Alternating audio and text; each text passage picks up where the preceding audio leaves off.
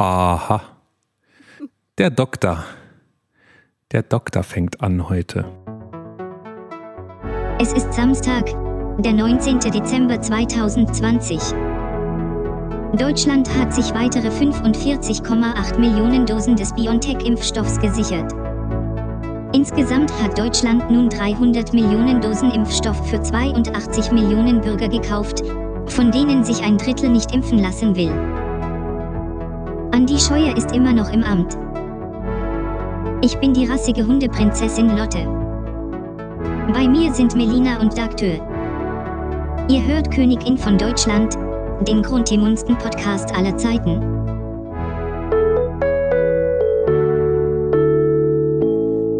Äh, ich habe so einen vollen Zettel, also ich habe mehrere volle Zettel heute. Mehrere, okay. Ja, wir sollten, wir sollten direkt loslegen. Mhm. Ich habe, also ehrlich gesagt, ne, nach den letzten drei Folgen habe ich keinen Bock mehr über Medien zu reden im Moment und ich habe keinen Bock über Verschwörungstheorien zu reden. Das, also kein Corona? äh, also einige meiner drei Zettel sind mit Corona. Okay. Also äh, gegenüber dem Medien- und Verschwörungsthema kommt mir Corona so schön locker leicht vor.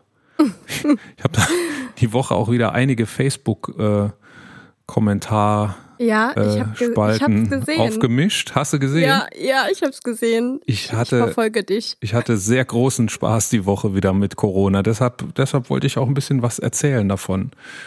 Ähm, hab aber auch was anderes. Wir können gerne mit dem anderen anfangen. Äh, Podcast der Woche habe ich mich sehr drauf gefreut, denn äh, es gab einen Podcast, es war nicht wirklich ein Podcast, war eigentlich eine Radiosendung die mhm. Woche, äh, die kam, und zwar die Sendung Freistil im Deutschlandfunk. Am 13.12. kam die und die hat gehandelt von meiner Lieblingsband im Moment. Das sind Tonsteine oh. Scherben. Titel der Sendung war, also die, die Sendung kann man äh, oder kommt auch als Podcast, deshalb habe ich das hier so rein gefriemelt und versucht unterzukriegen.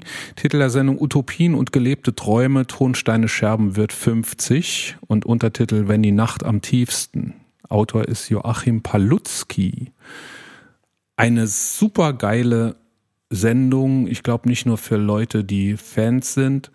Ähm, dauert fast eine Stunde und ähm, beleuchtet die Geschichte einer Band, die sehr große Spuren hinterlassen hat in der deutschen Rockgeschichte, mhm.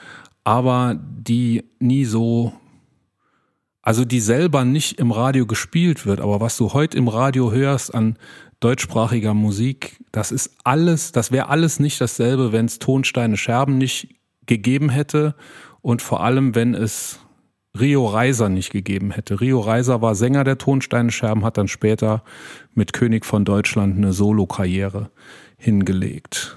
Ähm, Tonsteine Scherben wurden deshalb nicht im Radio gespielt damals, weil die angefangen haben in der ganz linken Ecke. Das war eine, mhm. haben sich selber immer als Agit-Pop, glaube ich, äh, Band bezeichnet, äh, hatten ganz anfangs auch deutliche Kontakte in die linksextreme Szene. Also da waren auch Kontakte zum Beispiel zur RAF, natürlich zur Hausbesetzerszene in Berlin. Ähm, und da hat man sich aber versucht, so ein bisschen zu distanzieren. Die ersten beiden Platten sind sehr stark, da gab es sogar auch bis hin zu Gewaltaufrufen in den Texten mhm. und die Berliner Hausbesetzerszene hat die Band dann so ein bisschen instrumentalisiert für sich. Bei jeder Hausbesetzerparty und bei jeder Demo mussten dann die Scherben spielen und so und das durfte natürlich dann nichts kosten, deshalb haben die Scherben dann nie Geld, nie Geld verdient und äh, äh es gab eine riesen WG, wo die Scherben gewohnt haben. Äh, da war es dann auch öfter mal so, wird in der, in der Doku hier auch erzählt vom, vom Gitarristen der Scherben, von Lanrue. Äh, dass er heimgekommen ist von der Tour und musste den Leuten, die da in der Badewanne gelegen haben, erstmal erklären, dass er hier wohnt und, okay. und die nicht. Und äh, also die, die Doku geht wirklich, also es geht nicht darum, die, den Werdegang der Band Platte für Platte zu erzählen, sondern so Anekdoten und vor allem so dieses Spannungsfeld, wie gesagt, aus der linken Ecke heraus. Und die Scherben haben sich dann aber distanziert und emanzipiert, wollten anspruchsvollere Musik machen mit anspruchsvolleren Texten, ähm, ein bisschen in die Avantgarde-Richtung und vor allem Rio Reiser war immer schon ein sehr großer äh, Texter und auch Interpret von Liebesliedern. Die durfte anfangs nie bringen. Das war sowieso schwierig in den 70er Jahren. Rio Reiser ist schwul gewesen. Oh, ähm, okay. Und als schwuler Punk in den 70ern hatte man es nicht so einfach. Ja, das glaube ich. Und das wollten sie dann aber alles machen und haben sie dann alles gemacht, sind dazu umgezogen von Berlin nach Nordfriesland, ich weiß nicht, Nord- oder Ostfriesland, Fresenhagen hieß das Kaff, auf so einen äh, alten Bauernhof, den sie dann umgebaut haben und haben dann so als Kommune hippie-mäßig in diesem Bauernhof fernab von äh, von jeglicher Zivilisation gelebt und haben dann dort ihre Platten produziert, haben immer alles selber produziert, immer im Eigenvertrieb auch äh, haben Wert darauf gelegt, dass die Konzerte nicht teurer waren als 10 Mark damals und haben dann irgendwann 300.000 Mark Schulden gehabt und äh, haben dann aufgehört. Dann ist Rio Reiser, es wurde ihm dann vorgeworfen, dass er seine, seine Seele an die Plattenindustrie verkauft hat und die ja so die linke Seele und den Punk quasi an die Plattenindustrie verkauft hat und dann König von Deutschland gemacht hat, das natürlich gerade in der Zeit der neuen deutschen Welle so äh, immer vorne mit dabei war. Aber ich glaube wirklich, dass das nicht so war. Erstens wurde König von Deutschland schon zehn Jahre bevor Rio Reiser damit berühmt wurde, geschrieben, nämlich eben von Tonsteine Scherben. Die haben das nur nicht nie gut genug gefunden, um es mal auf eine Platte zu bringen. Äh, und äh, das war, also Rio Reiser ist ja dann auch nicht darauf weitergeritten. König von Deutschland war auf seiner ersten Soloplatte. Er hat insgesamt sechs Soloplatten gemacht und wenn man sich die anhört, dann, dann hört man, dass die nicht dazu da waren, Hits zu landen. Da sind mhm. auch Seemannslieder drauf, die von Hans Albers hätten sein können und äh, auch sehr anspruchsvolle Texte und Melodien. So, das so die, die Kurzzusammenfassung der Karriere von Rio Reiser, der dann irgendwann 1996 mit Anfang 40 an inneren Blutungen verstarb oder an, ich glaube, Speiseröhren, Krampfadern, die geplatzt sind. Das ist eine mhm. Nebenwirkung von Alkoholismus.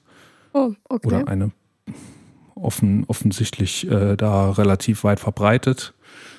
Ähm, und in dieser Doku, da geht's ebenso hinter die Kulissen. Es werden viele Leute interviewt, viele Weggefährten, viele Leute, ähm, die früher mal dabei waren bei den Scherben, sich dann aber distanziert haben, weil sie eben auch äh, eher links waren. Und so diese ganze, das Spannungsfeld zwischen einmal den Linken und Rio Reiser, der eben anspruchsvoller werden wollte und ähm, mit den ganzen linken Kram nichts mehr zu tun haben wollte, sich nicht instrumentalisieren lassen wollte, weder von den Linken noch von der Plattenindustrie und so immer in so einem Spannungsfeld war. Und Rio Reiser selber ein sehr zerbrechlicher Künstler. Äh, wie gesagt, die Homosexualität, damit hatte man es in den 70ern nicht so einfach. Ähm, immer auf der Suche nach der großen Liebe, hat sie bis an sein Lebensende nicht gefunden. Und das drückt er so in seiner Kunst aus und das drückt er auch in seinem Wesen aus. Und da gab's äh, meine Lieblingskonzertansage, wurde äh, in dieser Doku auch eingeblendet und die würde ich jetzt auch gerne abspielen, weil die irgendwie so das Ganze, was ich jetzt erzählt habe, so zusammenfasst. Es geht, äh, es war ein Konzert von Tonsteine Scherben 1982 in Saarbrücken in der Uni-Aula und oh. In, äh, der, äh, in der aktuellen Aula, also. Ja. Oh, super. Da waren früher oft Konzerte. Ich, äh, also ganz früher, es gibt ja die, oder es gab die Kneipe Canossa, ich weiß gar nicht, ob du die kennst. Ja, Canossa kennst, kennst du. Ja. Das, war, das war ja früher ein schwarzes Loch und äh, da hingen immer noch äh, Konzertplakate von früher und ich weiß, dass REM auch mal da gespielt haben hm. in der Uni-Aula. Also da waren schon sehr viele coole Leute. Und äh, 1982 Scherben, das war die Zeit, in der sie äh, sehr avantgardistisch waren, sehr äh, auf, auf ihre Musik als Musik eben äh, stolz waren und das und das Volk bringen wollten. Aber viele der Konzertgänger waren eben noch die linken Punks, die dann die Hausbesetzer-Lieder hören wollten und in, in dieser Ansage, die sehr genervt ist, die ich gleich einspiele, oder die Lotte gleich für uns einspielt, ähm, geht es eben darum, da haben sie ihren bekannten Hausbesetzer-Song, Rauchhaus-Song, das ist unser Haus, äh, gespielt und ein paar Lieder später dann äh, eins der unbekannteren Stücke mit so einem sehr leisen Zwischenteil, da geht es auch um Homosexualität und ähm, und die Leute haben offensichtlich in diesem ruhigen Teil in Sprechchören verlangt, dass der Rauchhaus-Song wieder gespielt wird. Okay. Und dann hat hm. Rio Reiser das gesagt. Ich finde es so bescheuert, ja, dass ihr auch noch während dem Song Rauchhaus-Song zum zweiten Mal hören wollt. Was glaubt ihr denn, was wir sind? Eine Musikbox oder was? Was glaubt ihr denn, was wir sind, ey? Oh, scheiße. Ihr könnt nachher alleine singen. Braucht ihr uns dazu oder was? Okay.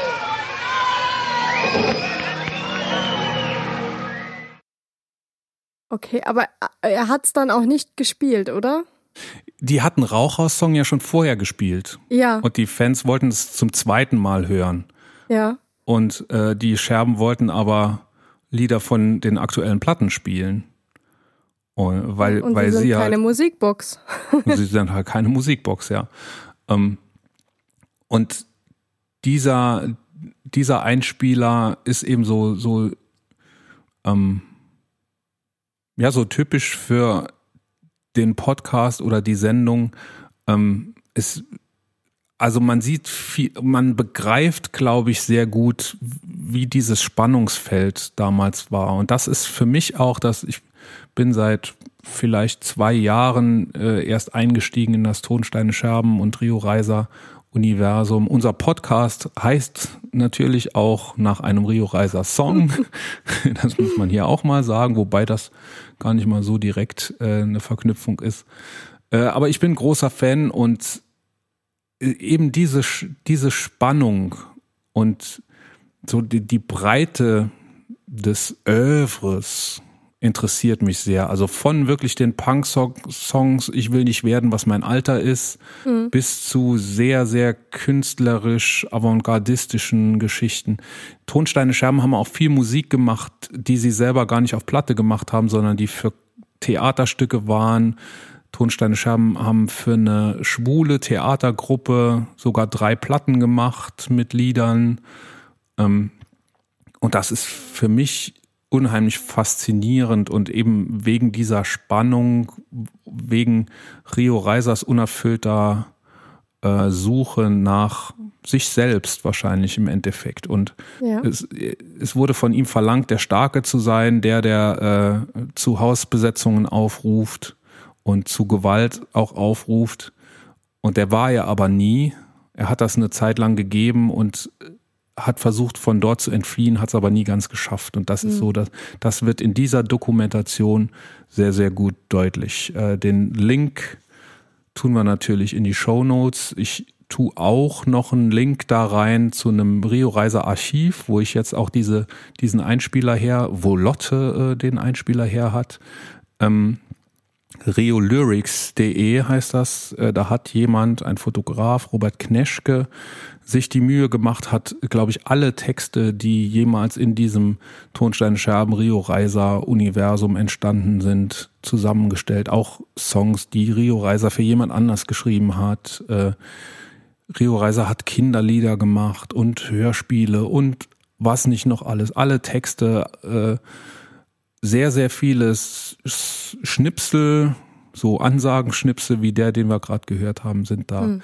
Äh, sieht ein bisschen aus, als wenn es aus den 90er Jahren wäre, optisch, aber äh, wenn man sich für die Musik von Tonsteine Schaben und Rio Reiser interessiert, dann sollte man da mal hineingucken. Okay. So, das ist jetzt so der, die, das Herzensthema. Okay, und ich habe auch einen äh, Podcast der Woche. Ich habe tatsächlich oh. einen Podcast abonniert. Äh, oh, verrückt. dein erster? Äh, nee, dein, Nein, dein mein zweiter. weil unseren habe ich auch abonniert. Sehr gut. ähm, genau, also äh, ich habe ja schon öfter gesagt, dass ich ein Krimi-Fan bin. Ähm, jetzt nicht unbedingt von äh, ja, so Agatha Christie oder so, wobei ich das auch früher gelesen habe, aber ich mag das eher, wenn es äh, realistisch ist, auch wenn es äh, traurige und schlimme Geschichten sind, aber äh, ich finde Realismus ist einfach etwas ähm, Abgefahrenes eigentlich äh, weil man teilweise Dinge sieht oder hört oder liest oder was auch immer, ähm, von denen man denkt, dass da kann es nicht, ähm, das kann nicht von menschlicher Hand passieren. Äh, so kranke Menschen kann es gar nicht geben, aber gibt's. Und ähm, in dem Podcast, ähm, da geht es darum, 2019 äh, ist ja in Berlin ein Mädchen verschwunden, die äh, Rebecca Reusch. Und ähm, das war ja auch alles sehr mysteriös, weil da sehr viele Verstrickungen in Aussagen ähm, herauskamen und auch ähm, ja die die Ermittler sind da auch so ein bisschen ähm, in Verruf geraten, weil sie da einige Vorgaben nicht eingehalten haben, wie man eigentlich ermittelt. Und ähm, jetzt gibt's da den Podcast Im Dunkeln ähm, von zwei Journalistinnen, wird der quasi geführt. Ähm, die Miriam Arns ist da federführend äh, und die Lena Niethammer, ähm, die führen auch Interviews mit äh, dem näheren Umfeld äh, von der Rebecca. Und äh, das ist super gut gemacht. Auch die Musik im Hintergrund ist super spannend. Ähm, die, die verschiedenen Räumlichkeiten, die wir ja versuchen bei uns zu vermeiden, damit äh, die Qualität höher ist, die spielt da jetzt ähm, nicht so die Rolle, sondern einfach die Informationen, die weitergegeben werden. Und ähm, es hat mich so sehr gepackt, dass ich Folge 1 bis Folge 5 am, an einem Tag gehört habe.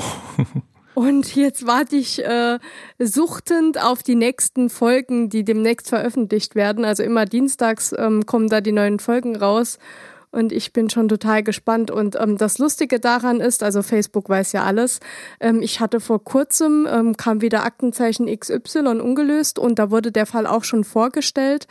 Und ähm, ja, als das vorgestellt, also ähm, nee, nicht als es jetzt vorgestellt wurde, sondern als es damals vorgestellt wurde, habe ich von dem Fall erfahren.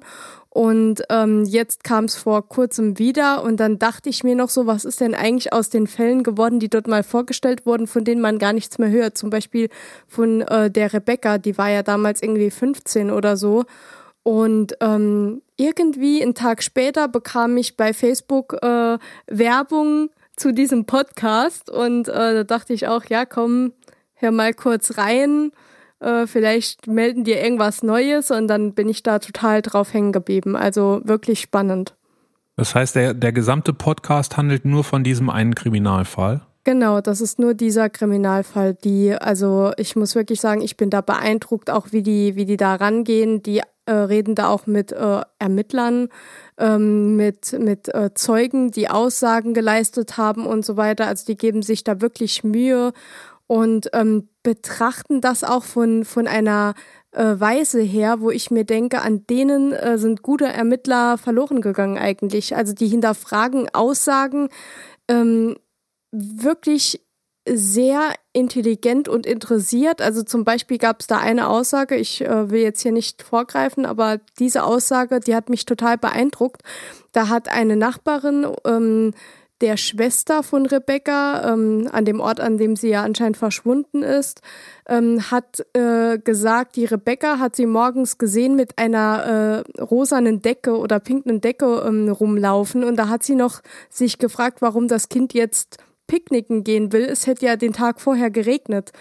Und ähm, die Journalistin äh, hat dann beim Wetterdienst angerufen und hat gefragt, wie an dem Tag und an dem Tag davor das Wetter war. Und der hat dann gesagt, es war Sonnenschein, es war ein Hochdruckgebiet, es war mild, trotz Februar war es mild und toll und es hätte nicht geregnet. Und ähm, so kombinieren die dann und das ist wirklich beeindruckend. Mhm. Also es ist äh, dann so ein bisschen investigativ. Genau. Und ja, auch fiktionale, auch fiktionale Elemente oder, oder Nein, rein alles dokumentarisch? An der Realität. Okay. Hör ich mir mal an, wenn du ja, mir, wenn du mir eine Folge abgibst. Vielleicht ich, sollten wir beim nächsten Podcast auch sowas machen. Die Ermittler. Beim, beim Wetterdienst anrufen Dok und fragen, wie das Wetter ist. Guten Tag, hier Dr. Bauer. Ich wollte mal fragen, wie am 23.11.1994 das Wetter war. Nee, Spaß beiseite. Also das ist wirklich ein ernstes Thema. Da geht es auch ums Leben. Also man weiß ja nicht, ob sie noch lebt oder ähm, ob sie äh, ein Verbrechen zum Opfer gefallen ist. Da, da scheiden sich ja noch die Geister. Und ähm, ja, aber wirklich, also auch wenn es ein, ein trauriges und schlimmes Thema ist, ich finde das auch gut, um zu sensibilisieren äh, zu solchen Themen, weil man liest ja oder beziehungsweise man hört auch im Podcast, dass ähm, betreffende Personen im Umkreis der Rebecca da im Internet gemobbt werden und was das dann auch mit denen macht, erzählen sie in den Interviews. Und ich finde das auch zur Sensibilisierung äh, wichtig und gut, ähm, auch dass die Leute da mal ähm, die Möglichkeit haben, drüber zu reden in einem dennoch geschützten Umfeld. Ähm, und ja. Mhm. Hast du das schon abonniert? nee, nee. Äh, ich, ich bin ja eigentlich, äh, ich, ich bin da gar kein so ein Fan davon. Äh, ich brauche irgendwie beim Podcast hören immer so ein bisschen Abwechslung. Wenn das ein, also ich stelle mir das gerade schwierig vor, wie ich, wie ich äh, Fan werden soll von einem Podcast, der, der immer ums selbe geht. Aber ich, wenn du sagst, die haben das auch, Ja. die haben das auch äh, dramaturgisch gut aufgebaut, dann ich höre mir das mal an, auf jeden Fall, wie es ist. Und Also, wenn es mir nicht gefällt, werde ich dir das beim nächsten Mal um die Ohren hauen. Du hast mir ja schon, keine Ahnung, gefühlt 20 Podcasts geschickt und ich habe immer versucht, dran zu bleiben. Das war immer, Komm, du hast nie einen gehört. doch, natürlich. Ich habe immer mindestens eine Folge gehört, teilweise sogar drei. Ähm, aber diese Miriam Arnst, ähm, die, die hat mich sowohl mit ihrer Stimme gefesselt, ähm, als auch mit der Art, etwas zu erzählen. Und ähm, die Art, also auch der, der Zusatz, dass da auch Interviews geführt werden, auch mal draußen, wo man dann Hintergrundgeräusche hat oder ähm, wo auch mal ein Anruf ähm, quasi in den Podcast reingeschnitten wird, das macht halt schon äh, sehr, sehr, sehr viel Abwechslung aus. Und deswegen fand ich es jetzt gar nicht schlimm, dass, dass das ein Thema ist. Und das ist auch ein Thema, das fesselt auch einfach mit der Zeit. Also wenn du den ersten oder die erste Folge hörst, da wirst du direkt gefesselt sein, weil du wissen willst, wie sie weiter vorgehen. Ich glaube, jetzt habe ich wirklich den Grund gefunden, weshalb ich ein Problem damit habe. Ich glaube, ich fühle mich dann so ein bisschen als Voyeur, wenn ich, also wenn das ein echter Kriminalfall, ich äh, habe das, glaube ich, mitgekriegt bei Aktenzeichen XY, also sie ist Mhm. verschwunden und äh, ist dann auch ermordet worden, ne? War das die, die? das, das weiß man noch nicht. Also man so, weiß nicht, okay. weil es gibt keine Leiche. Mhm. Man weiß nur, das Mädchen ist morgens äh, irgendwann verschwunden mit einer pinken Decke und ihren Klamotten. Und ähm, das Handy wurde morgens irgendwann, das hat sich noch einmal ins WLAN bei ihrer Schwester eingeloggt. Ich weiß jetzt nicht die genauen Uhrzeiten, es war irgendwie zwischen acht oder so, also um die acht Uhr herum und danach ähm, war sie weg. Und vorher hatte sie noch einer Freundin ähm, morgens ein Snapchat-Foto geschickt, wo sie schon komplett angezogen war. Und sie hatte aber irgendwie die ersten Stunden schulfrei und ähm, deswegen hatte die Freundin das erst viel später gesehen. Und ähm, die war dann einfach wie vom Erdboden verschluckt. Und da wurde ja ihr, ihr Schwager wurde ja verdächtigt. Ähm, genau, und äh, das war so das, was man im Fernsehen immer gesehen hat. Aber sie haben gegen den Schwager jetzt auch keine äh, echten Beweise, sondern reine Vermutungen. Mhm. Spannend. Ja, ja, ich Ich fand das mir an. wirklich spannend. Äh, Ich bin auch mal gespannt. Also es gab ja schon mal einen Fall, ich weiß jetzt gerade nicht mehr, wie sie heißt, ähm, die äh, das Mädchen, das irgendwie in, in einem Kindesalter gekidnappt wurde und dann als erwachsene Frau quasi äh, entfliehen konnte. Weißt du noch den Namen? Kampusch. Ja, genau, die, wie war nochmal der Vorname? Vanessa? Nee. Ich war auch bei Vanessa jetzt. Okay, vielleicht doch Vanessa, aber die, genau, bei der war das ja auch ganz krass. Wir, wir fragen Lotte zur Sicherheit. Lotte, Genau. wie hieß die? Gut, dass du fragst. Natascha, So, damit wir das haben. Damit das. Und äh, ja, vielleicht wird es da genauso sein. Vielleicht ist sie auch abgehauen. Vielleicht hat sie Selbstmord begangen. Es gibt tausend Möglichkeiten, äh, die, die in Frage kommen, solange noch nichts weiter äh, nachgewiesen werden kann. Mhm. Vielleicht schafft es der Podcast ja sogar, den Fall aufzuklären. Also haben, Das haben die, haben die so einen Anspruch? Das weiß ich nicht genau. Also ich glaube, die sind aktuell, ähm, sind die noch diese Ermittlungsdinge am Aufbauen. Also so auf dem Stand, auf dem ich jetzt bin, sind jetzt fünf äh, Folgen, sind online. Und ähm, ja, die sind aktuell so alles, was schon ermittelt wurde, ähm, sind die am, am äh, Belegen und am Hinterfragen und äh, führen auch Interviews mit Leuten, die keine Aussage gemacht haben damals, beziehungsweise ähm, ja, damals, also die halt sehr eng mit der, mit der Rebecca zusammenstehen in Zusammenhang und da halt äh, nicht richtig befragt wurden, ähm, weil die Ermittler sich halt von Anfang an auf den, auf den Schwager festgelegt haben. Und ähm, ja, also wenn sie es schaffen, das irgendwie äh, aufzudecken, dann Hut ab. Hm. Ich, ich wäre da voll auf deren Seite und bin sehr begeistert und erwarte die nächste Folge am Dienstag. Hm.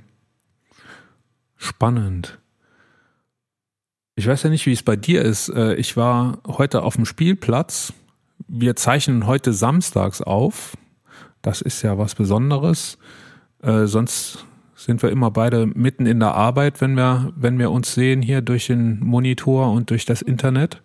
Wenn wir aufzeichnen, heute ist samstags und äh, samstags ist natürlich bei mir immer viel Papa-Kind-Zeit und äh, wir waren auf dem Spielplatz und da scheint es kein Corona zu geben. Ah, schön, cool. Ja, Welcher Spielplatz? Dann komme ich da auch mal hin. in St. Ingbert hier, äh, Oh. direkt, direkt um die Ecke. W- Weil da hat es keiner nötig gehabt, irgendwie Masken zu tragen oder so, geschweige denn einem Kind eine Maske anzuziehen oder so. Und da, da wird sich dann auch getroffen, ne? So Aber sind die Mamas Spielplätze miteinander. offen? Ich dachte, die wären abgesperrt wie beim nee, letzten das war Mal. früher mal so, als die Leute noch äh, verstanden haben, dass es einen Lockdown braucht, wenn man Infektionszahlen runterkriegen will. Das ist heute nicht mehr so. Also Spielplätze haben geöffnet und man darf sich ja auch mit äh, wie viele Personen außerhalb des eigenen Haushalts treffen. Also es darf nur ein anderer Haushalt sein und es dürfen insgesamt fünf Personen, glaube ich, sein. Kinder zählen aber nicht mit. Kinder bis zwölf Jahren, gell? Oder Ich habe 14. ähm, am Mittwoch schon, ab Mittwoch äh, war ja der Lockdown.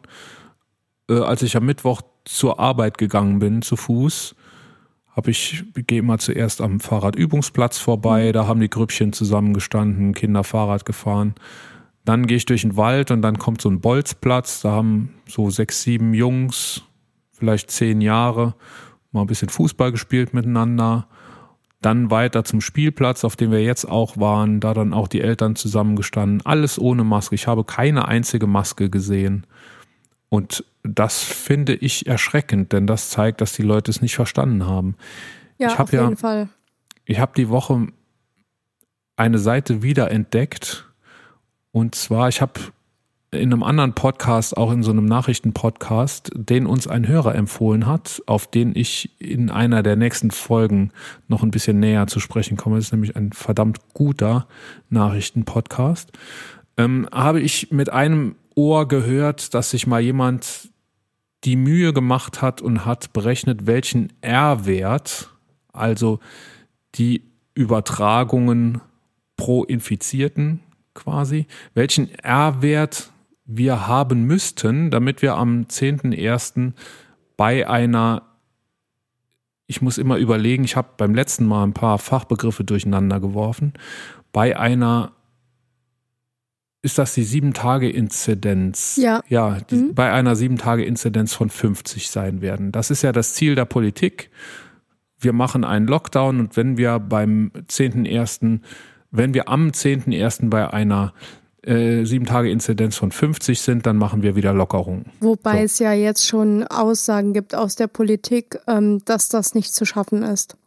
Ja, und das ist genau die Aussage, die ich auch, äh, auf die bin ich auch gekommen. Es gibt einen Rechner im Internet, einen Covid-Simulator, der wurde an der Universität des Saarlandes in Saarbrücken programmiert von einem Professor für klinische Pharmazie Professor Thorsten Lehr heißt der und der Rechner ist für jeden zugänglich und der ist auch total easy zu bedienen. Du kannst nur ein paar, ein paar Dinge einstellen und äh, dir dann quasi die Statistiken der Zukunft zeigen lassen. Und Okay. das ist ja auch gar, da ist gar nicht viel, äh, was wäre wenn und äh, da muss man nicht verstehen, wie Viren funktionieren, wenn man einfach von R-Werten auf Verteilungen schließt. Das ist pure Ja. Mathematik und auch Ja. gar nicht so komplizierte Mathematik. Das sind exponentielle Funktionen und äh, also ein bisschen was muss man schon verstehen, um so eine Rechnung zu machen, aber mit diesem Simulator geht's eben total easy und also mir ist aber wichtig zu sagen, dass da nur Mathematik dahinter steht und keine Virologie, keine, äh, weiß ich nicht, äh, Annahmen, die man treffen muss oder so, sondern pure Mathematik. Und dann kann man sich angucken, wie der R-Wert sich verändern müsste, damit wir am 10.01. eine 7-Tage-Inzidenz von 50 haben. Okay. Wir haben im Moment einen R-Wert von, ich glaube, zwischen 1,1 und 1,2. Also jeder, der infiziert ist, steckt immer noch mehr als einen anderen an, statistisch gesehen. Und jetzt schätz mal, auf was der Wert fallen müsste. Auf unter die 1 Zahlen auf jeden Fall. Auf unter 1 auf jeden Fall, sonst gehen die Zahlen gar nicht zurück, das stimmt. Ähm, Ja, ich schätze mal 0,5. Und 0,5 ist genau der Wert, ja. Oh, Und das habe ich jetzt ganz schnell in meinem Kopf gerechnet. Richtig. Und äh, das klingt auch so ganz vernünftig, ne? Also jeder, der infiziert ist, darf oder auf zwei Infizierte darf noch eine Neuansteckung passieren. Das klingt plausibel. Das Problem an der Sache ist nur, selbst nach der ersten Welle, selbst im Frühsommer, als wir wirklich, als wir 200 Neuinfizierte am Tag haben, da war der R-Wert bei 0,7 und das auch mal einen Tag lang. Im Schnitt war der nie unter 0,8 über eine Woche gesehen. Und äh, so als die erste Kurve am Abklingen war, da war er so bei 0,85, also immer zwischen 0,8 und 0,9 ungefähr. Und jetzt kann man natürlich mal ausrechnen, wenn wir jetzt die 0,8 bis 0,9 haben würden, wovon ich auch nicht ausgehe, denn die Leute sind heute nicht mehr so diszipliniert, wie sie im März und April noch waren. Wenn wir es trotzdem irgendwie schaffen würden, äh, auf die 0,85 zu kommen, dann müssten wir diesen Lockdown bis Mitte März durchhalten. Also ich glaube, es war von der, von der Regierung ein strategischer Fehler äh, zu veröffentlichen, dass die Impfungen demnächst bereitstehen, weil irgendwie kommt es mir so rüber, als ob sich jeder auf diese Impfungen verlassen würde. Aber es wurde noch nicht realisiert, dass es erstens, ähm, also dass äh, solche Impfungen auch rein äh, von, von, der, von der Ablauffolge her ähm, abzuhandeln, ein extremer Aufwand sein werden und es nicht möglich ist, einfach, äh, keine Ahnung, mit einem Hubschrauber über Deutschland zu fliegen und dann kriegt jeder eine Spritze in den Po von oben und dann ist er geimpft. Also das, das ist, also so kommt es mir vor, als ob die Leute sich das so vorstellen, dass das so ähm, schnippschnapp von heute auf morgen passiert und ähm, die also die Zahlen gehen ja weiterhin hoch und ich habe das in letzter Zeit auch beobachtet, auch in dem näheren Umfeld, dass äh, also ich bin auch selber genervt, muss ich dir ganz ehrlich sagen. Also dieser Lockdown, äh, der fuckt mich richtig ab, aber dieser Lockdown passiert nur deswegen, weil es halt einfach diese Vollidioten da draußen gibt und ähm, die sich nicht, äh, keine Ahnung, zurückhalten können. Also das, das geht mir halt nicht in die Birne rein. Und wenn ich dann sehe, also mit, mit ähm, Spielplätzen hatte ich jetzt noch keine, keine Berührungspunkte, aber ich gehe halt sehr viel in den Wald mit dem Hund und dort laufen die Leute rum, als ob nichts wäre. Also da laufen große Gruppen rum mit, äh, mit ihren Hunden. Also keine Ahnung, ob das dann eine Hundetrainerin ist, die dann da ihre Gruppe rumführt und die dann ihre Übungen machen oder was. Aber da denke ich mir teilweise, also da muss man dann auch nicht mehr zählen, wie viel das sind. Das sind dann locker über fünf Leute. Und ähm, die laufen dann nebeneinander und dann machen sie noch nicht mal richtig Platz, wenn ihnen dann jemand entgegenkommt.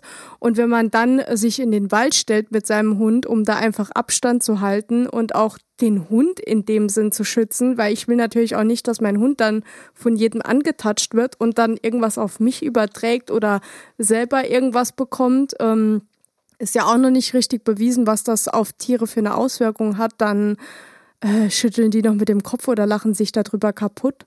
Also das finde ich halt echt mittlerweile, das macht mich mittlerweile echt sauer und traurig, wenn man sich selber schützt und ja in dem Sinn dann auch die anderen, dass man da noch ähm, belächelt wird dafür. Das stimmt. Ich bin äh, seitdem wir jetzt den Lockdown haben, bin ich auch draußen nur noch mit Maske unterwegs und die Leute gucken mich alle sehr ungläubig an. Ja. Ähm, ich will noch zwei Sachen sagen zu dem, was du jetzt gesagt hast. Erstens glaube ich nicht, dass die Leute auf die Impfung warten, denn die Leute, die dort ohne Maske auf dem Spielplatz stehen und sich treffen, das sind eh die, die äh, nicht an die Impfung glauben. Was, also was auch totaler Quatsch ist, ne? Äh, äh, eine Impfung, was soll eine Impfung für Langzeitfolgen haben? Es gibt keine sind Impfung. Immer also die, oder? Also das ist doch ist, eh. Ja, in, in diesem Falle ist es ein mRNA-Wirkstoff. Das ist ein ganz neues Wirkprinzip. Mhm. Ähm, du schleust eine genetische Information in den Körper ein, mhm. die bewirkt, dass die Zelle, die körpereigene Zelle, Virusproteine produziert. Und diese Virusproteine werden dann erkannt vom äh, Immunsystem des Körpers und werden bekämpft und so schafft man es, eine Immunisierung herzustellen. Mhm. Ähm, dieses, diese mRNA, die man sich da spritzt, das wird ja oft gesagt, äh, aus, vor allem aus Querdenker, AfD und sonstigen Schwurblerkreisen, dass das ja eine genetische Manipulation ist. Das ist absoluter Quatsch. Diese, eine mRNA kann man nicht in das, das ist zwar, RNA ist ein Molekül, das genetische Informationen überträgt, aber damit kann man nie eine genetische, die genetische Information des Menschen im Zellkern, die in DNA abgespeichert ist, nicht in RNA, die kann man damit nicht verändern. Man mhm. kann nicht die RNA in den Menschen einbauen und dann funktioniert irgendwas anders. Das ist molekularbiologisch nicht möglich. Und das ist, das weiß aber auch je, oder das könnte jeder wissen. Trotzdem gibt es diese, diese Theorien. Und ein Impfstoff hat keine Langzeit-Spätfolgen, außer dass man anschließend immunisiert ist gegen dieses Protein, das der Impfstoff hergestellt hat. Diese mRNA, die, der, die den Impfstoff ausmacht, die ist, äh, ich weiß nicht, wie lang die im Körper verweilt. Aber das werden nicht mehr als ein paar Stunden sein. Und dann ist, mhm. dann ist der Wirkstoff, der, äh, den du geimpft kriegst, dann ist der platt, kaputt, dann ist da nichts übrig davon. Und ein Impfstoff hat keine Spätfolgen. Also jeder, der was anderes sagt, also jeder, der jetzt auch sagt, das ist ja ein Mittel, das wurde ja jetzt plötzlich so schnell, äh, ist auf den Markt gekommen und da weiß man ja gar nicht, stimmt nicht. Das hat eine Zulassung. Wenn es denn auf den Markt kommt, 27. Dezember soll es losgehen, bis 21. Dezember, also bis übermorgen, äh, soll es eine EU-Zulassung geben und das ist dann eine ordentliche Zulassung. Ja. Ähm, die, ist, die ist zwar noch vorläufig, aber es ist eine ordentliche Zulassung. In allen anderen Ländern in denen äh, der Impfstoff bis jetzt zugelassen ist, zum Beispiel USA, Kanada oder äh, wo war es denn als erstes? England, Achso, äh, England, äh, UK, mhm. ja.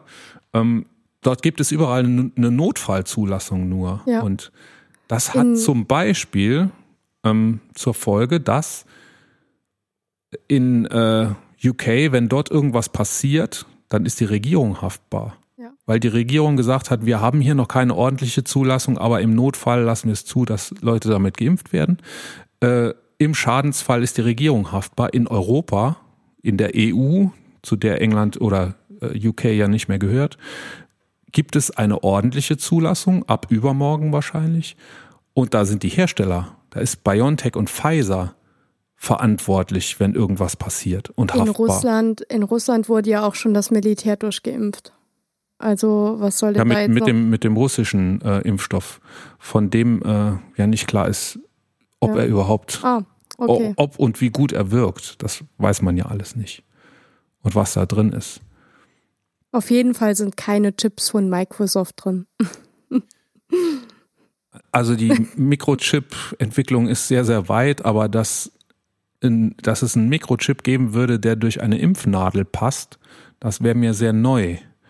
Auch aus welchen Materialien der gemacht sein müsste, dass der da durchpasst. Das äh, möge man mir mal erklären. so, das ist das eine, was ich, was ich zu deinem Vortrag von eben erwidern wollte. Also die Leute, äh, die sich aufs Impfen verlassen, sind auch die, die heute schon Masken tragen. Und Ah, das umgekehrt, die, die heute keine Masken tragen, äh, tun das nicht, weil sie denken, dass sie bald geimpft sein werden. Wo, Übrigens, wobei, äh, wobei ich jetzt schon oft den Spruch gehört habe, ja, es gibt ja eh bald eine Impfung, äh, dann ist es ja jetzt eh egal. Also, also ich weiß nicht genau, ich glaube, da, da gibt's auch viele Spezies drunter. Und ähm, also ich ziehe sogar mittlerweile bei mir im Hausgang eine Maske an äh, und desinfiziere ähm, mindestens einmal die Hände, wenn ich durchlaufe. Das ist ja dann eine Stunde lang quasi ähm, fast safe, wenn man die Hände richtig desinfiziert mit richtigem Desinfektionsmittel.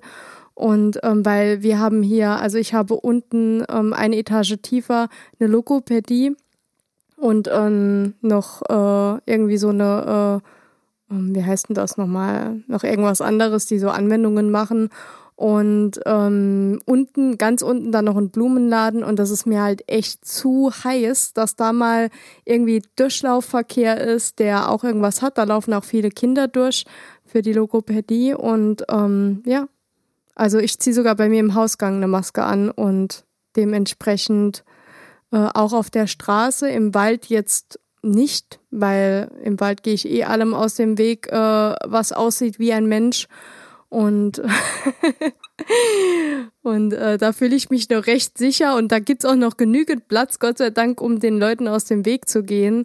Aber gerade auf der Straße, also wenn du über den Bordstein läufst, da ist ja der, der Kontakt so eng, dass da lässt sich eigentlich ohne Maske gar nicht mehr äh, mit gutem Gewissen durchgehen. und vor allem ist es ja einfach so, du kannst äh, 24 Stunden eine Maske anhaben, du tust ja damit keinem weh. Äh, wenn du einmal zu viel eine Maske anhast, dann so what? Ja, Du dann ist es Kriegst, halt ja, so. kriegst ja scheinbar genug Luft, dass du trotzdem noch ordentlich denken kannst. Ich finde es auch jetzt bei dem kalten Wetter eigentlich angenehm, Ich diese habe, Maske zu tragen. ich habe auch die Woche ein paar Mal im Wald eine Maske angehabt. Da ist Ja. die Nase immer schön warm. ja, stimmt. Ich finde es eigentlich ganz angenehm. Ich wollte noch was sagen zu dem, was du gesagt hast. Du hast gesagt, eben die Idioten sind äh, verantwortlich, dass wir eine zweite Welle haben. Das glaube ich nicht. Eine zweite Welle äh, hätte es auch anders gegeben. Sie wäre wahrscheinlich anders ausgeprägt. Ähm, aber so die Infektionsdynamik kannst du, glaube ich, nicht vollständig dran festmachen, dass es Leute gibt, die sich an Regeln nicht halten. Ja, aber die, die die Regeln nicht einhalten, die stecken ja äh, mindestens 1,5 weitere Leute an und verbreiten das weiter, weil sie sich nicht an diese Vorgaben halten, Abstand halten, Maske tragen, Ja. Hände äh, waschen, Hände desinfizieren. Ich habe zufällig hier einen Zettel vor mir liegen, äh, der sich genau mit diesem Thema beschäftigt. Mhm. Ähm, und dazu würde ich dir gerne noch einen O-Ton vorspielen. Den, äh, es gab eine Pressekonferenz in Sachsen. Sachsen ist ja die Corona-Hochburg schlechthin in Deutschland im Moment leider. Und ähm, dort gab es eine Pressekonferenz, zu der äh, Ministerpräsident Kretschmer geladen hat. Und dort hat auch geredet der, der ähm, Klinikdirektor der Universitätsklinik Leipzig, Professor Christoph Joosten. Und das würde ich dir gern mal vorspielen, was der gesagt hat. Ich habe gesagt, wenn es so weitergeht, werden wir an Weihnachten hier die Krankenhäuser die weiße Fahne heben müssen. Da muss er über andere Modalitäten nachdenken. Dann hilft alles nichts mehr. Deshalb der ganz dringende äh, Appell, Sie selbst haben es in der Hand. Und auch ich habe es gesehen, äh, nur ein Beispiel, einer der Querdenker, bekannten Querdenker, der in Leipzig demonstriert hat, wurde acht Tage später intubiert an Oh. Covid. Insofern nimmt das Covid keine Rücksicht auf die Menschen, äh, egal wer sie sind. Am besten ist, dass man sich schützt, an die Abstandsregeln hält und wirklich Kontakte vermeidet. Ja, okay. Ne, also ähm, die, diese Leute, nennen wir sie diese Leute, das fand ich schön. Äh, Sascha hat sie Schiefdenker genannt. Ich Ja.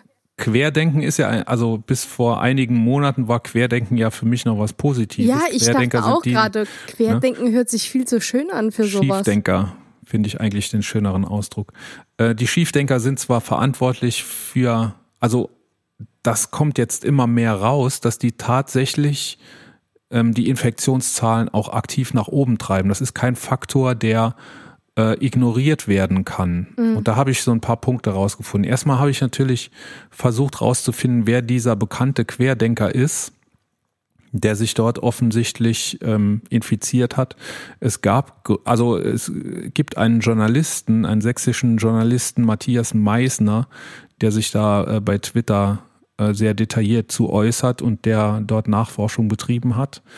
Er hat zuerst getippt auf Nils Wehner, ein äh, Querdenken-Organisator in Leipzig. Der hat dort die großen Demos, die in Leipzig stattgefunden haben, äh, glaube ich, federführend organisiert. Es gab Gerüchte, irgendein Nachbar von ihm hat in irgendeinem dubiosen Telegram-Kanal, heute passiert ja alles in Telegram-Kanälen, äh, wohl gesagt, äh, dass sein Nachbar auf der Intensivstation ist und so. Und dann hat das so eine äh, Eigendynamik angenommen, aber Nils Wehner war es nicht. Der hat sich einen Tag später in einem Video gemeldet, er ist gesund und es sei auch sonst niemand aus der Querdenken-Organisation, äh, aus dem Organisationsteam betroffen. Natürlich wird dort alles bestritten. Aber es scheint tatsächlich niemand aus dem Querdenken-Kosmos zu sein, sondern ein Arschloch für Deutschland, Entschuldigung, ein AfD-Politiker. Und zwar ähm, auch ein relativ, ne, weiß ich nicht, ob er so bekannt ist. Es ist ein Stadtrat von Böhlen. Böhlen ist bei Leipzig, Harald Hänisch. Äh, und der ist tatsächlich gestorben. Oh. Sein Tod ist bestätigt. Es gibt natürlich keine Angaben zur Ursache des Todes, aber man weiß, dass er bei allen Corona- de- oder Anti-Corona-Maßnahmen-Demos dabei war, zum Beispiel auch Leipzig äh, am 21.11. Da, da gibt es Bilder davon und ich weiß nicht, ob er auch geredet hat dort, aber es gibt Bilder und ähm, Matthias Meisner, der Journalist, sagt, dass es ein offenes Geheimnis in Sachsen ist, dass Harald Hänisch an Corona erkrankt ist. Okay. Also in der, in der Politikklasse äh, weiß man das wohl, aber es gibt offiziell keine Angaben. Offenbar, das ist der Stand der, äh, der Stand der journalistischen äh, äh, Bemühungen, ist dieser Harald Hänisch derjenige, von dem Professor, Dro- äh, Professor Drosten, wollte ich schon sagen, Professor Josten gesprochen hat. Also niemand von Querdenken, sondern ein AfD-Politiker. Und was ja ähm, erstaunlich ist, wie oft die AfD im Moment so auftaucht. Es gibt zum Beispiel auch Thomas Seitz, der äh, diese Woche ins Krankenhaus eingeliefert wurde mit Corona. Das ist auch äh, ich glaube, das ist auch offiziell bestätigt. Jedenfalls gibt es da sehr viele Presseberichte drüber und nirgends ist er, äh, äh, nirgends ist was ähm, dementiert worden. Ähm, der liegt meines Wissens, Klammer auf noch, Klammer zu, nicht auf der Intensivstation. Aber Thomas Seitz ist deshalb ein sehr prominentes Beispiel. Thomas Seitz war der, es gibt ja im Bundestag für Redner eine Pflicht, auf dem Weg zum Rednerpult eine Maske anzuhaben. Ah, ja, ja, ja. Ne? Und Thomas Seitz war der, der diese schöne orangene Netzmaske anhatte. Und dann von Claudia Roth, äh, von den Grünen. Claudia Roth war übrigens früher Tonsteine Scherben-Managerin.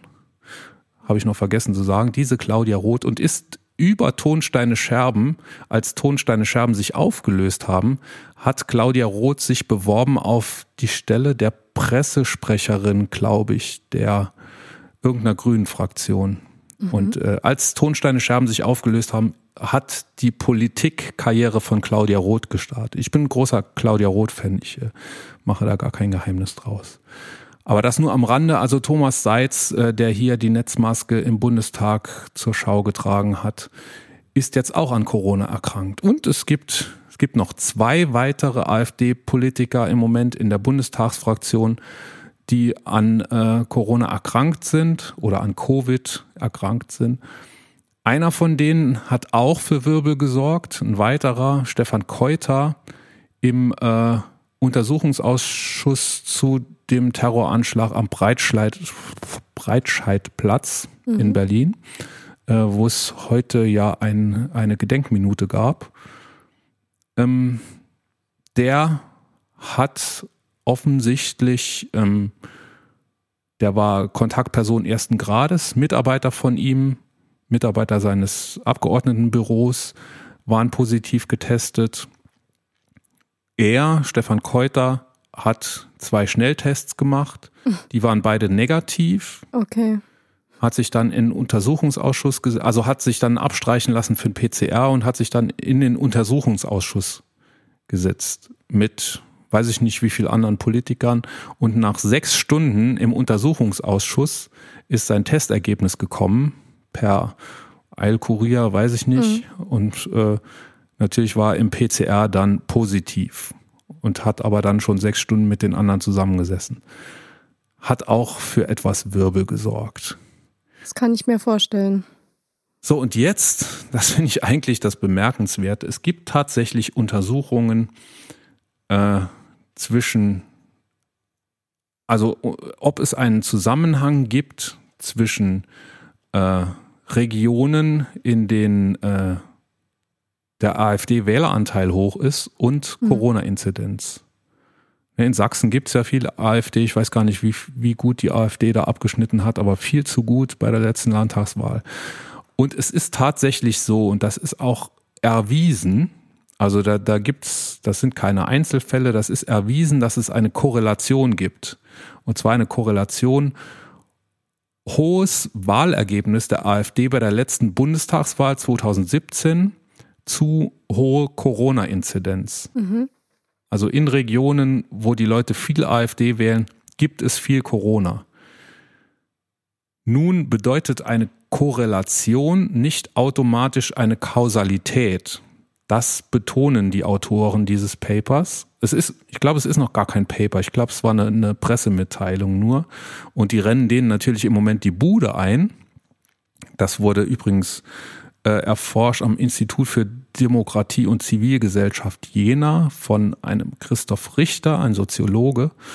Und die rennen denen die Bude ein und sagen, ja, gibt's hier noch mehr dazu und wie kann man das erklären und so. Aber er sagt, Moment, wir sind im Moment so weit, dass wir nachweisen können, dass es diese Korrelation gibt. Mhm. Die gibt es auch nicht in allen Bundesländern. In Bremen und in Niedersachsen gibt es diese Korrelation nicht, aber in allen anderen Bundesländern gibt es die. Äh, und wie gesagt, erwiesenermaßen, also das sind keine Einzelfälle, sondern wirklich Regionen, in denen AfD-Wähleranteil hoch ist, die haben eine hohe Inzidenz. Und das war sogar so deutlich, dass es die Forscher überrascht hat. Die, die sind schon, also der Christoph Richter forscht schon länger so auf Hate Speech und solchen Geschichten, also alles sehr, sehr eklige Themen. Und selbst der war überrascht, wie deutlich der Effekt ist. Also ähm, das hat, ein hoher Wähleranteil hat einen Anfluss, Einfluss auf die Corona-Inzidenz. Nur welcher das ist, das weiß man noch nicht. Das kann auch sein, dass beide, ähm, beide Effekte durch einen gemeinsamen Grund verursacht wurden.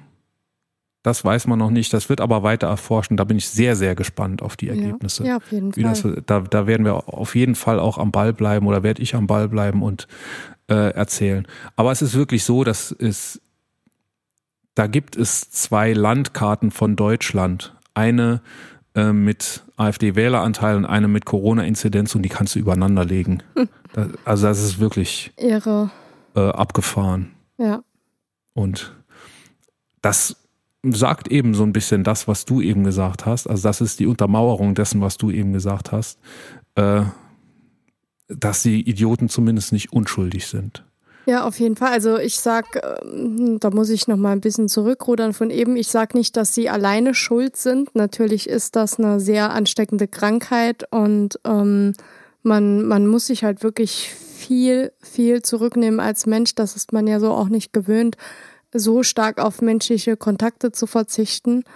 Aber ja, wenn, wenn ich halt so rumlaufe, wie die zum Beispiel von der AfD ohne Maske oder mit dieser, mit dieser Gittermaske, das ist ja lächerlich, ähm, da muss ich mir halt auch bewusst sein, dass ich nicht nur mich anstecken kann, sondern auch Leute, die vielleicht noch härter an der Krankheit äh, zu knappern haben als ich selber. Und wer mit diesem Wissen und Gewissen abends schlafen gehen kann und morgens dann trotzdem ohne Maske äh, in der Öffentlichkeit rumläuft oder in Geschäften oder sonstige äh, Ortschaften, wo man keinen Abstand halten kann, da muss ich sagen, Hut ab. Äh, das äh, könnte ich nicht. Und das will ich auch nicht. Tobias Hans, der saarländische Ministerpräsident, hat das in einer seiner ersten Pressekonferenzen zum ersten Lockdown sehr schön gesagt. Er hat gesagt, wir müssen diese Leute vor sich selber schützen.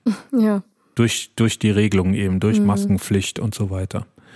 Ähm, aber das ist schwer und wird immer schwerer, glaube ich, ja. wenn die da rumrennen. Kennst du das Virus, äh, ja, das Virus, das Video, das da viral gegangen ist, äh, ein bisschen SARS muss sein. Ja, ja. Sie da mit einer, mit einer Gruppe von Leuten in den Supermarkt und äh, unmaskiert und haben da gesungen. Das Video handelt Gott sei Dank davon, dass sie gerade rausgeschmissen wurden. Das äh, wird wenig transportiert äh, auf Social Media. Äh, aber ich finde das trotzdem beschämend. Ja, ich stimmt. schäme mich damit. Was macht man mit so Leuten? Ja, das ist die Frage. Also versucht man mit denen zu diskutieren? Äh, äh, kloppt man denen die Nase auf den Hinterkopf? Was macht man mit denen? Ich versuche immer ganz, ganz, ganz, ganz, ganz viel Abstand zu denen zu gewinnen. Auch wenn es nicht immer direkt möglich ist, weil die sind ja auch manchmal hinter einem.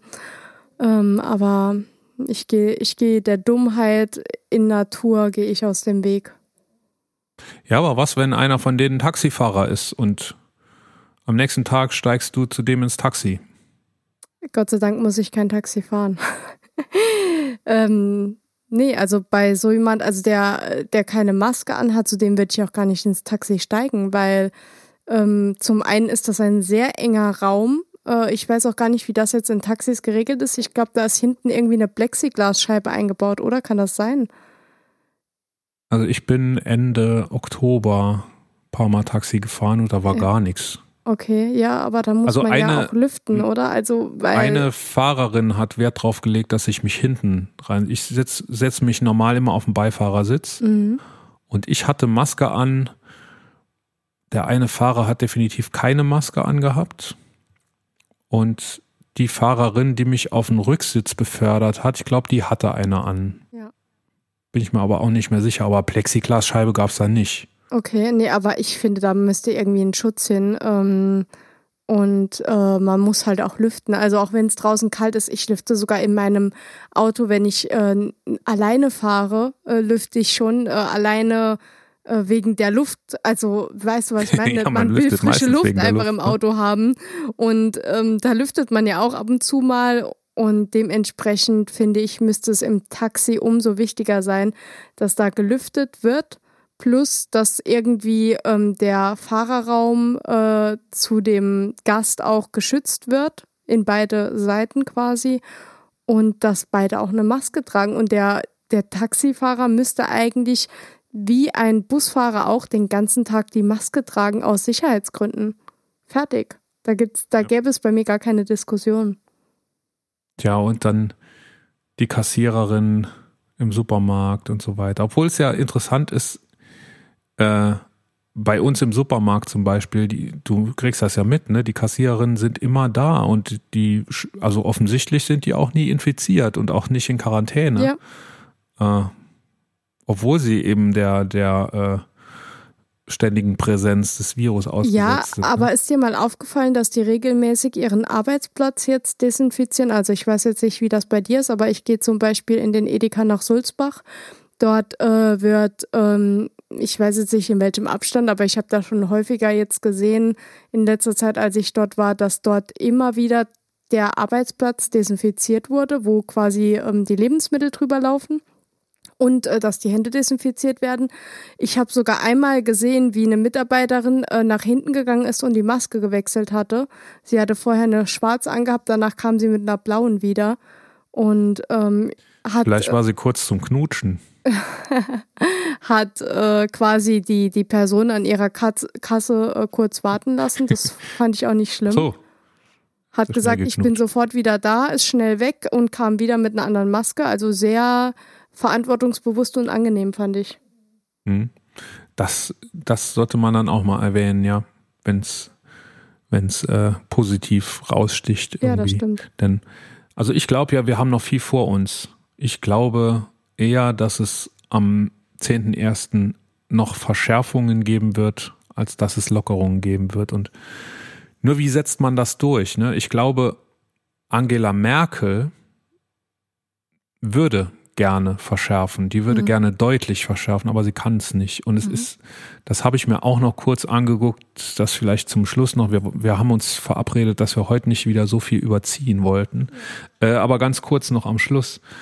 Ähm, es ist tatsächlich Angela Merkel bei einem Gesundheitsthema nicht möglich, wie es zum Beispiel in anderen Ländern gemacht wird, einfach den Notstand auszurufen. Mhm. Gesundheitsnotstand, das wird zwar in der Debatte immer gerne mal als äh, Kraftwort verwendet, aber es gibt nicht die Möglichkeit für Angela Merkel zu sagen, ab jetzt haben wir Notstand, ab jetzt kann ich durchregieren und äh, Verordnungen erlassen. Das geht nicht. Das geht in Deutschland aus geschichtlichem Grund nicht. Es ähm, geht seit 1968 ein bisschen mehr, als es vorher der Fall war. Damals die Notstandsgesetze, äh, ganz, ganz großes Thema in der Bundesrepublik Deutschland. Da ja. gab es Straßenschlachten, als die verabschiedet wurden, äh, weil man das eben nicht wollte. Vor allem die äh, alles, was links von der Mitte ist, äh, hat schwerstens dagegen protestiert. Heute wäre man froh, man hätte vielleicht mal ein Notstandsgesetz. Jedenfalls, also ich wäre froh, ich hätte, äh, wir hätten ein Gesetz, äh, das Angela Merkel erlauben würde, durchzuregieren. Ähm, alles, was nach den Notstandsgesetzen von 68 jetzt zum Beispiel möglich wäre, wäre ähm, ein zum Beispiel ein Polizeieinsatz, der ja Ländersache ist, äh, von ganz oben von Bundesebene aus zu steuern, dass man sagt, so ihr Sachsen gebt mal jetzt ein bisschen Polizei nach Sachsen-Anhalt oder sowas zu machen. Wenn der Katastrophennotstand ausgerufen ist, dann kann man sowas zum Beispiel machen. Äh, aber ein Gesundheitsnotstand ist einfach nicht vorgesehen. Und äh, was im Moment passiert, passiert ja alles aufgrund des Infektionsschutzgesetzes und da steht eben drin, dass es eine Zusammenarbeit Bund-Länder geben muss und dass die Länder die Maßnahmen erlassen. Und das ist ja genau der Grund, weshalb wir eigentlich den ganzen Herbst so ein Hin und Her hatten. Weil das immer zwischen der Kanzlerin auf der einen Seite und den 16 MinisterpräsidentInnen auf der anderen Seite abgestimmt werden musste, wo einige drunter sind, die eine deutliche Profilierungs- äh, deutlichen Profilierungsbedarf haben. Einige, die es viel besser wissen als die anderen und ähm, ich glaube, das ist wirklich das Problem. Das führt auch jetzt dazu aktuell, dass Deutschland nicht mehr Vorreiter ist in Europa, was die Infektionszahlen angeht, sondern auf dem allerbesten Weg sogar Schlusslicht zu werden. Äh, also das ist jetzt wirklich eine Situation, die viele, viele Menschenleben kostet und die, von der keiner weiß, wie sie weitergehen wird jetzt. Also wir haben eben davon gesprochen, dass der R-Wert auf 0,85 ja zurückgehen könnte, wie das nach der ersten äh, Corona-Welle der Fall war. Aber das sagt ja kein Mensch, dass der wirklich so weit runtergeht. Mhm. Wenn die Leute weiter auf die Spielplätze gehen und die Kinder zusammen spielen lassen ja. Und äh, selber die Köpfe zusammenstecken unmaskiert, dann wird dieser Wert nicht runtergehen. Dann, dann ich wüsste gar nicht, warum der dann runtergehen sollte. Äh, wenn es immer nur die anderen machen sollen, ne? Äh, und nicht man selber, wenn es immer nur die anderen Weihnachtsfeiern sein sollen oder die anderen Familien sein sollen, die sich zu Weihnachten nicht treffen sollen und die eigenen nimmt man dann großzügig aus, hat ja keiner Corona, ne? Mhm. Äh, dann wird das nicht passieren und dann werden wir weiter von diesen 16, ich nenne es wirklich so, von diesen 16 Idioten, äh, die keinerlei Verantwortungsbewusstsein an den Tag legen, keinerlei Führungsstärke an den Tag legen. Es gibt welche, die machen es besser, es gibt aber auch welche, die machen es ganz, ganz schlecht. Äh, da sind auch welche dabei, die wollen, die wollen Bundeskanzler werden, äh, was aber, glaube ich, sie damit auch verspielt haben. Also Laschet zum Beispiel jetzt. Mhm, ja. Ähm, aber es gibt wirklich keine Möglichkeit. In Deutschland ist kein Mechanismus vorgesehen. Selbst wenn die Zahlen jetzt komplett durch die Decke gehen, wird es eine Einigung dieser 16 Leute geben müssen, um irgendwas auf die Straße zu bringen, um irgendeine Verordnung zu erlassen. Anders geht es in Deutschland nicht und das finde ich erschreckend. Es gibt einen äh, Zeitartikel, in, äh, in dem steht das ganz gut drin, der heißt Alle Macht der Bundesregierung. Das ist natürlich ironisch, äh, den werde ich auch verlinken. Das ist sehr interessant, sich das mal anzugucken. Der ist schon ein paar Monate alt, glaube ich. Äh, aber da steht das sehr deutlich drin, so wie ich es jetzt gesagt habe. Wie gesagt, ich finde das erschreckend. So. Den können wir hier ja auch Strich. dann verlinken. Das tun wir. Strich drunter.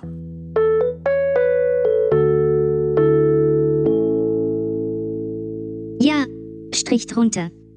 Wir wünschen sichere Weihnachten und hören uns zwischen den Tagen. Wenn wir euch gefallen haben, abonniert uns, empfehlt uns weiter und hinterlasst gerne einen Kommentar auf könig-in.de. Wenn ihr bei Apple Podcasts oder iTunes seid, schenkt uns ein paar Sterne. Schreibt mir an lotte.könig-in.de, König mit OE, wenn ihr Anregungen oder Kritik habt. Und nun zum Schluss wie immer Daktö mit seiner musikalischen Zusammenfassung.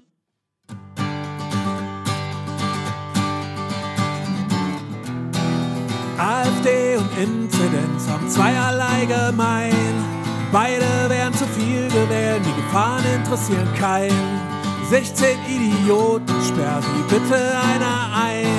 Ich will den Notstand.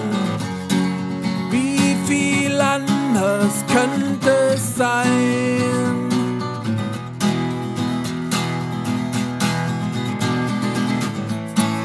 Wir erstmal Königin von Deutschland sind.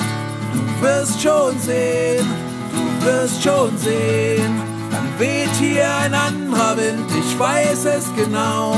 Dann wird es gehen, dann wird es gehen. Dann fliegen die ganzen Spacken von der AfD. Du wirst schon sehen, du wirst schon sehen.